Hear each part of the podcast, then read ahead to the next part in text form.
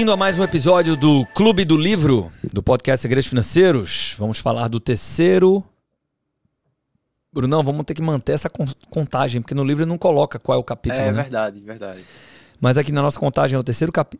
capítulo, perdão, do livro O Mesmo de Sempre, de Morgan Housel, onde ele diz que risco é o que não enxergamos.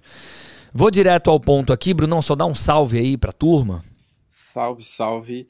Risco é o que não enxergamos. Somos muito bons em prever o futuro, exceto pelas surpresas, que tendem a ser tudo o que importa. Pois é. Tem até uma frase do Morgan Housel. É, e eu acho difícil quando o cara faz um best-seller como aquele, ele não voltar em pontos que são vencedores, assim, que ele sabe que, que se propagaram de forma muito vencedora. E ele usa essa frase de alguém, que eu não lembro agora, não lembro o capítulo, mas está lá no A Psicologia Financeira, que é, é gestão de risco é o que você é o plano que você tem para quando o plano que você tinha não dá certo e você não pode agir de acordo com o plano. Alguma coisa assim, nesse sentido, né? Que no final do dia é isso. Né? É, é, somos muito bons em prever o futuro, exceto pelas coisas que são surpresas, que tendem a ser tudo que importa, porque impactam todo o resto. Vamos nessa, vamos ao livro. Todo mundo sabe perfeitamente que as pessoas são péssimas em prever o futuro. Ótimo. Inclusive, fechamos o último episódio falando sobre isso de forma até é, bastante profunda. Mas isso deixa escapar uma importante nuance. Somos muito bons em prever o futuro, exceto pelas surpresas, que tendem a ser tudo que importa. O maior risco é sempre um evento que ninguém antecipa. Porque se não o antecipamos, não estamos preparados para ele. E se ninguém está preparado para ele, os prejuízos serão muito maiores quando ele chegar. Eis uma breve história sobre um sujeito que aprendeu isso da forma mais difícil. Isso, aqui é talebiano ao extremo, né? Porque o imprevisível, por definição, não é previsível. Então acontece um evento raro. Né? Aí eu tenho lá no Japão um enchente que é, é, é, é, ataca a usina lá e derruba tudo e quebra tudo e tal, e ela é desse tamanho. Então eu, a próxima eu preparo a usina para ela ser capaz de resistir a um enchente desse tamanho. Mas aí porra, anos depois acontece uma desse, né? Óbvio, porque eu, eu não consigo me preparar para o imprevisível olhando para o passado, né? Essa é a grande questão.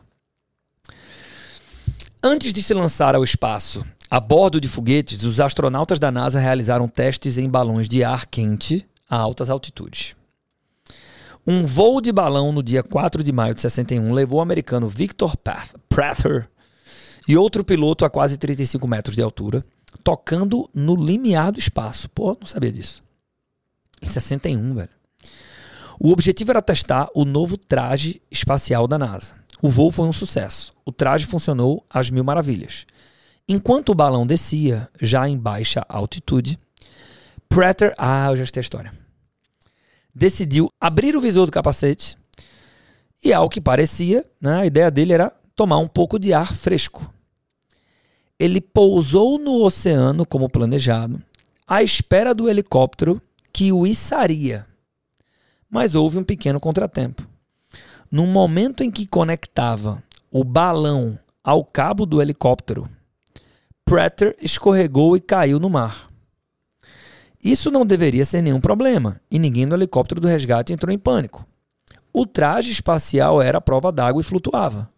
Mas, como Prater abrira o visor, ficara exposto.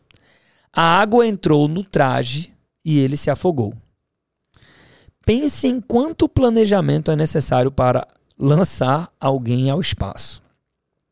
Quanto conhecimento, quantas contingências, quantas conjecturas e precauções. Cada detalhe é contemplado por milhares de especialistas. Provavelmente nunca existiu uma organização mais centrada no planejamento do que a NASA. Ninguém vai para a Lua cruzando os dedos e torcendo pelo melhor. Todo risco concebível tem um plano A, um plano B e um plano C. Mas, ainda assim, a despeito de todo o planejamento, um pequeno detalhe que ninguém havia considerado se revelou um convite à catástrofe. Como confirma o consultor financeiro Carl Richards, olha o Carl aqui, a gente fala tanto dele, né? Para quem não sabe, eu tenho orgulho de falar isso, eu não perco a oportunidade de falar isso. Né? O Carl Richards me autorizou a usar do, dois de seus desenhos. Ele é muito conhecido nos Estados Unidos por isso, né? Colunista no New York Times e sempre leva os desenhos para lá. No Financial Life Plan, que é o relatório oficial que, que, que é, é, sintetiza o projeto de consultoria que os Wealth Planners da Tech Finance entregam para os seus clientes. Né? Tá lá. Então, como afirma o consultor financeiro Carl Richards, risco é o que sobra depois que você acredita ter pensado em tudo. Eis a verdadeira definição de risco. O que sobra depois que nos preparamos para os riscos que conseguimos imaginar. Risco é o que não enxergamos. Inclusive, a história é muito parecida com a história dos ratos que, que, que, que conseguem roer lá o cabeamento dos tanques durante a Segunda Guerra. Né? Que está no livro A Psicologia Financeira. Vejamos alguns exemplos de notícias de grande impacto. Covid-19, 11 de setembro, Pearl Harbor, Grande Depressão. A característica em comum desses eventos não é necessariamente terem sido grandes e sim provocado surpresa, tendo escapado ao radar de praticamente todo mundo até acontecerem. Dificilmente poderíamos formular melhor lei econômica do que depois da alta vem a baixa. Basta estudar um pouco de história e as calamidades que se seguiram ao crescimento dos anos 1920, do fim da década de 1990 e da virada do milênio, que parecem mais do que óbvias, parecem inevitáveis.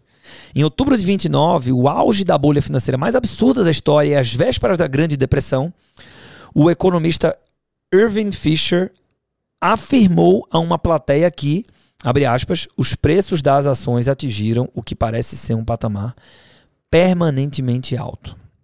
Vendo esse comentário hoje, achamos graça. Como um sujeito tão inteligente pode ser tão cego para algo tão inevitável? Se seguirmos a regra de quanto mais descontrolado o crescimento, pior a recessão, a Grande Depressão deveria ter sido óbvia. Mas Fisher era um cara inteligente, ele não estava sozinho. Em uma entrevista anos atrás, perguntei a Robert Schiller, vencedor do Prêmio Nobel de Economia, uh, por seu trabalho com bolhas financeiras sobre a inevitabilidade da Grande Depressão. Ele respondeu: Bom, ninguém previu, zero, ninguém. Claro que alguns diziam que o mercado de ações estava inflacionado, mas isso significava que havia uma depressão a caminho? Uma depressão de uma década? Ninguém afirmou isso. Pedi a alguns historiadores da economia para mencionar o nome de alguém que tivesse previsto a depressão e o resultado foi zero. Isso não saiu da minha cabeça. Inclusive, eu acho que é no Rápido e Devagar que o Daniel Kahneman faz menção ao Robert Schiller, que é, não, não, não. Eu não sei mais onde é que eu li isso, né? Mas é alguém dizendo assim, porra, eu perguntei para o Robert Schiller, né? Se você pudesse ter uma resposta que você não tem, qual seria? Sobre, essa, sobre a, eco, a economia e a, e a, performance dos mercados. E a resposta do Robert Schiller foi, lembrando, o Robert Schiller ele foi prêmio Nobel é, bem antes do, do Daniel Kahneman, né? Até mesmo do, do, do Markowitz lá. Né?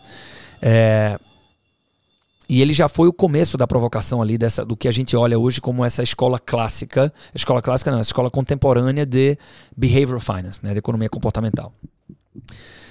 Mas voltando, a resposta do Schiller foi: eu gostaria de saber qual ou de, de mensurar o papel do aleatório nas trajetórias. Foi a resposta que ele deu. Eu não lembro agora se foi para o próprio Morgan House ou foi para o Daniel Kahneman, foi para um dos dois. Mas voltando à leitura aqui. Né? Isso não saiu da minha cabeça. Eis-nos aqui atualmente, desfrutando da visão em retrospecto, sabendo que a quebra após os vibrantes anos 1920 era óbvio e inevitável, mas para os que vivenciaram um período, pessoas para as quais a década de 1930 era um futuro ainda por ser descortinado, ela foi tudo menos óbvia, foi tudo menos isso. Duas coisas podem explicar algo que parece inevitável, mas não foi previsto por quem viveu na época. Ponto 1. Um, ou todos no passado eram ofuscados pela ilusão, ou dois, ou todos no presente se iludem com a visão em retrospecto. Ou talvez os dois, né? Somos loucos de achar que só a primeira é verdadeira. É isso aí. A Economist, uma revista que admiro, publica todo mês de janeiro uma previsão do ano. O número de janeiro de 2020 não mencionava uma palavra sobre a Covid-19. Seu número de janeiro de 2022 não menciona uma palavra sobre a invasão russa da Ucrânia. Isso não é uma crítica. Em ambos os casos, foram eventos impossíveis de antecipar no momento em que as, edições foram planejadas, nos meses anteriores à publicação. Mas essa é a questão. As maiores notícias, as, os maiores riscos, os eventos mais significativos são sempre os que não esperamos. Em outras palavras, a incerteza econômica raramente é maior ou menor. O que muda é apenas o grau de ignorância das pessoas em relação aos potenciais riscos. Perguntar quais são os maiores riscos é como perguntar o que você espera que irá surpreendê-lo. Se tivéssemos conhecimento disso, faríamos algo a respeito e os tornaríamos menos arriscados. Os maiores perigos são aqueles que a imaginação é incapaz de conceber. E é por isso que o risco não pode ser jamais dominado. Né? Posso garantir que as coisas vão continuar assim no futuro. O maior risco e a notícia mais importante dos próximos 10 anos serão algo sobre o qual ninguém está falando hoje. Não importa em que ano você esteja lendo este livro, essa verdade permanecerá. Posso dizê-lo com confiança porque sempre foi assim. Nossa incapacidade de prever as coisas é justamente o que as torna arriscadas. Até para algo tão imenso quanto a Grande Depressão dos Estados Unidos, muitos permaneceram cegos diante do que estava acontecendo, mesmo com o processo já bem encaminhado. A depressão, como sabemos hoje, começou em 1929, mas quando consultados em 1930 sobre o que consideravam ser o maior problema dos Estados Unidos, os bem informados membros da Liga Econômica Nacional citaram nesta ordem: a administração da justiça, a lei seca, desrespeito à lei, crime aplicação da lei paz mundial. Em 18º lugar, o desemprego. Um ano depois, em 1931, dois anos após o início do que chamamos hoje de Grande Depressão, o desemprego subira para o quarto lugar apenas, atrás da lei seca, da administração da justiça e da aplicação da, e da, aplicação da lei. Foi isso que tornou a Grande Depressão tão pavorosa. Ninguém estava preparado para ela, porque ninguém a esperava. Assim, foi difícil para as pessoas lidarem com ela, tanto em termos financeiros, pagando suas dívidas, quanto em termos psicológicos. Né? É o choque e a tristeza da perda súbita. Grande parte dessa ideia reside em aceitar quão limitada pode ser nossa visão do que acontece no mundo. Só um super parênteses aqui, né? Aí volta para essa discussão de fee, commission based, que ela não se resume a isso, não é só isso. Né? Por exemplo, ser multiplataforma é tão importante quanto oferecer um modelo fee-based de compensação. Né? É ter tecnologia para o relacionamento que você vai ter com o seu cliente, para poder entregar um nível de excelência desse relacionamento é tão importante quanto. Né? Mas restringindo a discussão a fee com commission, para quem entende, é isso, né? A turma tá olhando pro lado. Não, não, não, não é bem assim. O brasileiro não tá preparado e tal, isso aqui. Quando a gente contar essa história daqui a 10 anos, vai parecer óbvio, mas agora não é. É a mesma coisa com a desbancarização. Ninguém imaginava que esse negócio fosse acontecer. Pois bem, voltando. Em 1941, em 1941, durante a inauguração de sua biblioteca presidencial, Franklin Roosevelt olhou para as prateleiras e riu. Um repórter perguntou qual era a graça, e ele falou assim, abrindo aspas: Estou pensando em todos os historiadores que virão aqui em busca de respostas para suas perguntas, disse ele. Há tanta coisa que não sabemos. E não sabemos, não sabemos. E não apenas sobre o futuro, mas também sobre o passado.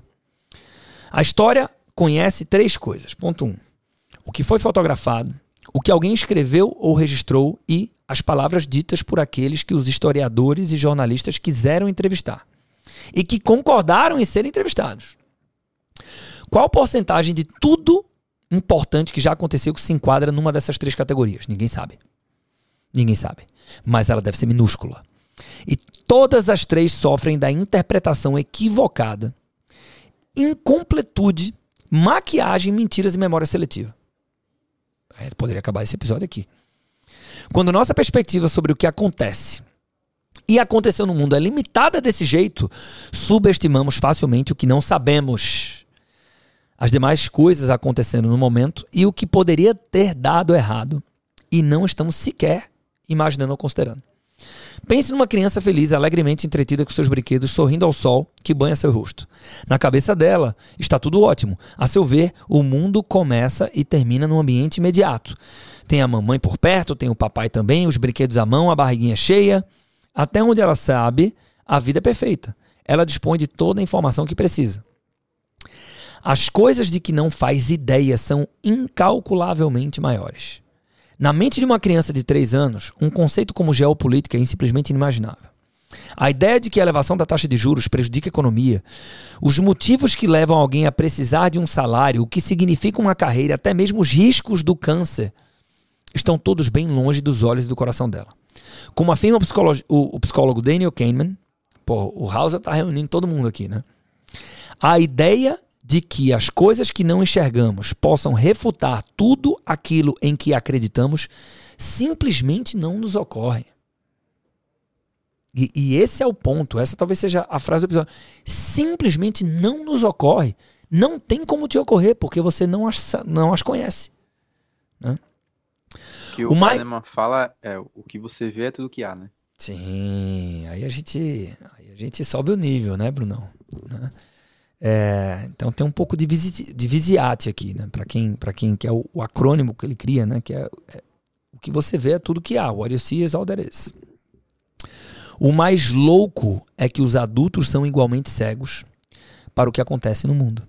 Há um vídeo perturbador de um noticiário local em Nova York às 11 horas da manhã de setembro de 2001, 11 de setembro de 2001, minutos antes dos ataques terroristas, que começa assim: Bom dia, são 8 horas da manhã e a temperatura é de 18 graus. Terça-feira, 11 de setembro. Vai fazer um belo dia de sol.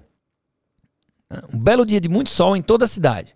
Um esplêndido, um esplêndido dia de setembro, sem dúvida. A temperatura à tarde será de 27 graus. O risco era o que eles não esperavam. Por definição, não há muito que possamos fazer a respeito é uma dessas coisas que simplesmente são o que são. É impossível se precaver contra algo que não somos capazes de imaginar. E quanto mais achamos que já imaginamos tudo, maior será o nosso choque diante de uma situação que não consideramos. Mas duas coisas podem nos pôr numa direção mais útil. Primeiro, pense no risco da mesma forma que o estado da Califórnia pensa nos terremotos. Eles sabem que um dos grandes vai acontecer, mas não exatamente quando, onde ou em que grau. As equipes de emergência permanecem a postos a despeito de não haver nenhuma previsão específica. Os edifícios são projetados para suportar terremotos que podem demorar ainda um século ou mais para acontecer. Taleb afirma: olha só, invista em se preparar, não em prever. Isso vai ao âmago da questão. O risco é um perigo quando pensamos que exige uma previsão específica antes de começarmos a nos preparar para ele. É melhor ter expectativas de que o risco chegará, embora não se possa saber quando ou onde. Do que se fiar exclusivamente em previsões? Em geral, absurdos completos ou comentários sobre fatos bem conhecidos. Expectativa e previsão são coisas diferentes. E num mundo onde o risco é o que não enxergamos, a expectativa é a coisa mais valiosa. E segundo, perceba que se estivesse preparando apenas para os riscos que consegue conceber, você sempre estará despreparado para os que não é capaz de enxergar. Assim, nas finanças pessoais, a quantidade certa de poupança é quando nos parece ser um pouco demais. Olha só. Quando parece ser excessiva, quando nos traz um ligeiro estremecimento. O mesmo vale para a quantidade de dívidas que você acha que é capaz de administrar. Seja qual for a quantia que você imagina, na realidade ela é provavelmente um pouco menor. A adequada é provavelmente um pouco menor. Sua preparação não deveria fazer sentido em um mundo no qual os maiores eventos históricos teriam soado absurdos antes de acontecerem. Na maior parte das situações, quando alguém é pego desprevenido, não é por falta de planejamento. Olha, isso aqui é do caralho, hein? Na maior parte das situações, quando alguém é pego desprevenido, não é por falta de planejamento. Às vezes, os planejadores mais inteligentes do mundo, mesmo trabalhando incansavelmente, mapeando todos os cenários imagináveis, acabam por fracassar. Eles se planejaram para tudo que fazia sentido antes de serem atingidos por algo que jamais teriam imaginado. Em seus espetáculos, o Harry Houdini costumava convidar o homem mais forte da plateia a subir ao palco para dar o soco mais forte que conseguisse em sua barriga. Houdini era um boxeador amador e dizia ao público ser capaz de aguentar o soco do homem, de qualquer homem, praticamente sem piscar. O truque combinava com aquilo que as pessoas adoravam em seus números, a ideia de que seu corpo pudesse sobrepujar a física. Após uma apresentação em 1962, Houdini convidou um grupo de estudantes aos bastidores para conhecê-lo. Então um deles, chamado Gordon Whitehead, aproximou-se sem aviso e desferiu vários socos em sua barriga. Ele não pretendia machucar Houdini, apenas achou que reproduzia o, desafio, o desafio que ele acabara de ver o, o ilusionista realizar. Mas Houdini não tinha se preparado como fazia no palco, onde flexionava o plexo solar, firmava a postura e prendia a respiração. Whitehead pegou-o desprevenido. No dia seguinte, Houdini acordou dobrando-se de dor. Seu apêndice rompera, muito provavelmente devido aos socos do Whitehead. E foi assim que o Houdini morreu. Caralho, não sabia disso, velho. Puta que pariu. Talvez tenha, talvez nunca tenha havido em toda a história alguém com o maior talento para sobreviver a grandes riscos.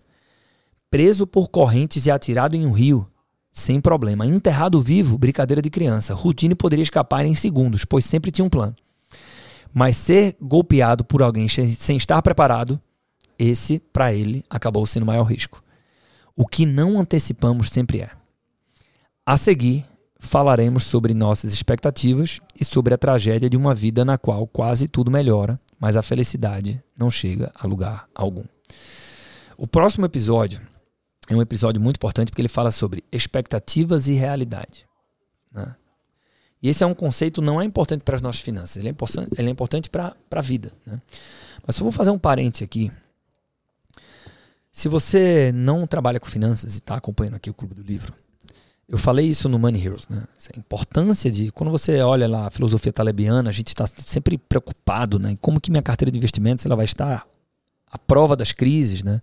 Como é que eu me preparo daquilo que é imprevisível e tal? E a gente fala sobre não incorrer no risco da ruína, né? Que é o, o risco de perder todo o meu dinheiro e ficar fora do jogo. É, sendo que o que eu chamei a atenção, né? A gente através da Tech Finance, dá acesso para o Wealth Planner, né, que segue a nossa metodologia e usa a nossa plataforma, de oferecer investimentos, seguros e crédito de uma forma pró-cliente, como você não encontra no mercado financeiro. E quando a gente, quando eu fui convidar o Nelson, que é o CEO da corretora de seguros, é, que por sinal fez uma belíssima apresentação para falar sobre seguros e proteções e o futuro do mercado de seguros no Brasil, eu usei um pouco de Taleb, né? Nesse sentido, dizendo, ó, você às vezes está preocupado em, fazer com que sua família ou seus clientes não incorram no risco da ruína quando o assunto é, é, é patrimônio, é, é, é acúmulo uh, de riqueza, mas o risco da ruína ele vem muito antes, né? É na vida e na renda. Então é assim, não existe bom planejamento financeiro, né? Forma de falar. Podem haver exceções, tudo bem, mas não existe bom planejamento financeiro sem a inclusão de seguros adequados. Tá? E a gente fez uma convocação para os Wealth Planners falando o seguinte, cara, isso aqui tem que entrar no teu script no teu roteiro de execução. Você tem o, o dever né, e a responsabilidade de proteger a vida e a renda das famílias que você cuida. Ponto. E se você não trabalha, eu comecei dizendo isso, né, com seguros, é, você é convidado a me mandar uma mensagem no direct, né? É, para entender como que a gente faz o leilão de proteções, né? Que é uma metodologia proprietária nossa, onde a gente consegue tanto mapear o que se chama de ultra personalização, né? É, o, o mínimo que você precisa investir em seguros no sentido de qual é a, qual é a proteção que você precisa, porque cada proteção ela tem um custo associado, né? Concorda que o seguro de uma se um carro de 600 mil ele, é, é, ele tem um valor maior do que o seguro de um carro de 70 mil, né? Porque a cobertura é maior, né? Então, se eu contrato coberturas adicionais que, que, são maiores daquilo que eu preciso, eu vou deixar dinheiro na mesa. A proposta de seguro não é deixar dinheiro na mesa. Né? Sendo que aí é o seguinte, depois que eu, eu entendi, pô, se meu carro é de 70 mil, eu preciso de uma cobertura de 70, não é uma cobertura de 600. Pronto, eu identifiquei isso. A outra coisa é, qual é a forma, combinando as diversas ofertas de seguradoras, cruzando isso com o teu perfil, que eu consigo contratar esta cobertura de 70 mil pelo mínimo valor possível? É o que a gente chama de leilão de proteções. Então, se você já tem um seguro de vida ou não tem, tá? E se você não tem, se quiser entender é, o, o quiser receber um estudo personalizado, e se você tem, é, você quer fazer uma revisão daquilo que você tem para ver se está adequado essa primeira parte aqui, né? É, manda um direct para mim que eu vou pedir para o nosso time aqui, né, bater esse papo contigo.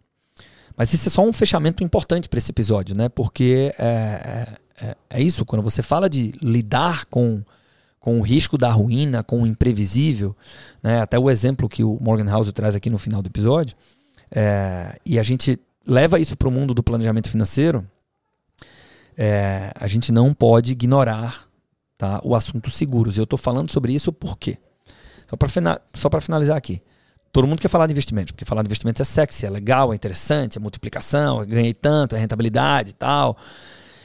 E as pessoas querem ignorar seguros, né? Mas, só para você ter uma ideia da importância disso, é, é, é, lembra do, do, do, que o Morgan House falou? De, de, eu quero contar uma história onde em, em, em 100 versões é, eu vou dar certo em 999. Se eu tivesse que escolher os extremos de alguém que investe muito bem e não contrata seguros para alguém que coloca o dinheiro todo em Tesouro Selic e tem uma estrutura de seguros bem feita, é, e eu tivesse mil versões da história dessas duas pessoas, quem é que você acha que teria uma história mais feliz para contar no final da linha? Né? Então, essa é a importância do seguro. Né? A gente não pode ignorar isso. E aqui eu estou falando tanto para você que não trabalha no mercado financeiro, como para você que trabalha no mercado financeiro. Brunão, frase do episódio. O que é que nós temos aqui? Pode, tem, tem duas frases aqui. Só lembrando, né? A frase do episódio é, é a ideia é que sirva como um gancho para quem trabalha na área, produzir um conteúdo. E eu acho que todo o capítulo é, converge para uma dica de finanças pessoais que o Morgan House dá aqui, que eu acho que é muito válida para quem trabalha na área, que é nas finanças pessoais, a quantidade certa de poupança é quando nos parece ser um pouco demais, quando parece excessiva, quando nos traz um ligeiro estremecimento. O mesmo vale para a quantidade de dívidas que você acha que é capaz de administrar. Seja qual for a quantia que você imagina, na realidade ela é provavelmente um pouco menor. Essa, é, essa aqui. Esse trecho aqui é sensacional. Não, esse trecho você pode escrever e colocar nos seus stories. Você pode é, é falar sobre ele. Você pode refletir sobre ele quando, quando você olhar para o, o, planejamento financeiro dos seus clientes, ou você, se estiver fazendo para você mesmo. E tem, tem outra ainda? Não tem essa? Então vamos, vamos fechar com essa com chave de ouro. E sobre essa ideia de produzir conteúdo aqui, para quem quer produzir conteúdo, né? E a gente sempre reforça isso, porque se você replica, mesmo que você não trabalhe com finanças, se você replica esses conceitos com amigos, você retém mais e melhor esses conceitos. Tá? E no final do dia a gente aprende para guardar, para poder usar. Né? Então, é, essa, essa, essa, essa provocação aqui do papel do seguro, né, que eu falei antes do Bruno, também é um, um, um, um bom gancho aí para conteúdo. Muito obrigado pelo seu tempo conosco neste episódio e eu espero encontrar contigo no próximo episódio aqui no nosso Clube do Livro. Tamo junto, até a próxima.